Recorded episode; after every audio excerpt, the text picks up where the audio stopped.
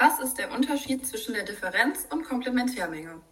Wir befassen uns heute mit einem Teilbereich aus der Mengenlehre und gehen der Frage nach, was ist der Unterschied zwischen der Differenzmenge und der Komplementärmenge? Als erstes, was ist eine Menge? Eine Menge im mathematischen Sinn ist die Zusammensetzung von bestimmten, wohl unterschiedenen Objekten zu einem Ganzen. Als zweites wollen wir noch einmal erklären, was überhaupt eine Differenz und Komplementärmenge ist. Dafür ein kurzes Beispiel. Stell dir einen Fußballplatz vor. Auf der einen Seite des Spielfelds stehen alle SpielerInnen mit roten Haaren, auf der anderen Seite alle SpielerInnen mit blauen Augen. Zusätzlich sind noch mehrere SchiedsrichterInnen auf dem Platz. Jetzt definieren wir das ganze Fußballfeld als Grundbereich G. In diesem befinden sich alle genannten Personen, also alle SpielerInnen und alle SchiedsrichterInnen. Innerhalb des Grundbereichs G definieren wir alle Rothaarigen als Menge 1 und alle Blauäugigen als Menge 2. In der Mitte treffen sich alle SpielerInnen, die sowohl rote Haare als auch blaue Augen haben. Das ist dann unsere Schnittmenge. Wollen wir in diesem Beispiel nun die Differenzmenge von M1 bestimmen, so wären das alle rothaarigen SpielerInnen, die keine blauen Augen haben. Alle SpielerInnen mit roten Haaren und blauen Augen, diese gehören zur Schnittmenge, und sind nicht Teil der Differenzmenge. Ebenso sind die SchiedsrichterInnen aus der Grundmenge G nicht Teil der Differenzmenge, weil sie unabhängig von Haaren und Augen nicht zur Menge M der SpielerInnen gehören.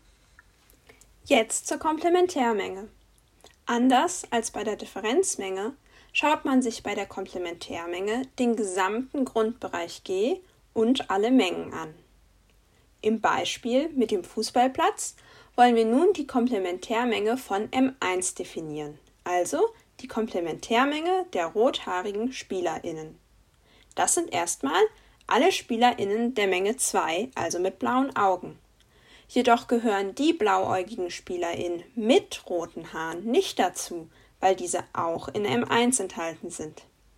Außerdem gehören die SchiedsrichterInnen auf dem Spielfeld, unserem Grundbereich G, mit zur Komplementärmenge, weil sie nicht zu M1 gehören. Es lässt sich festhalten, allgemein ist eine Differenzmenge M1 ohne M2 definiert. Für alle x gilt, x ist Element von M1 und x ist kein Element von M2.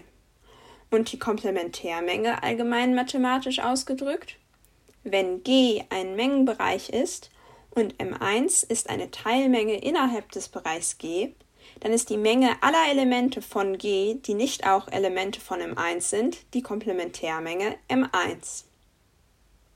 Und worin liegt jetzt der Unterschied zwischen der Differenz und der Komplementärmenge? Bei der Komplementärmenge spielt auch der Grundbereich eine Rolle. Die Differenzmenge von M1 ist alles, was nur in M1 ohne die Schnittmenge liegt. Es sind also alle Elemente, die zu M1, aber nicht zu M2 gehören. Die Komplementärmenge von M1 hingegen ist alles, außer was in M1 ist.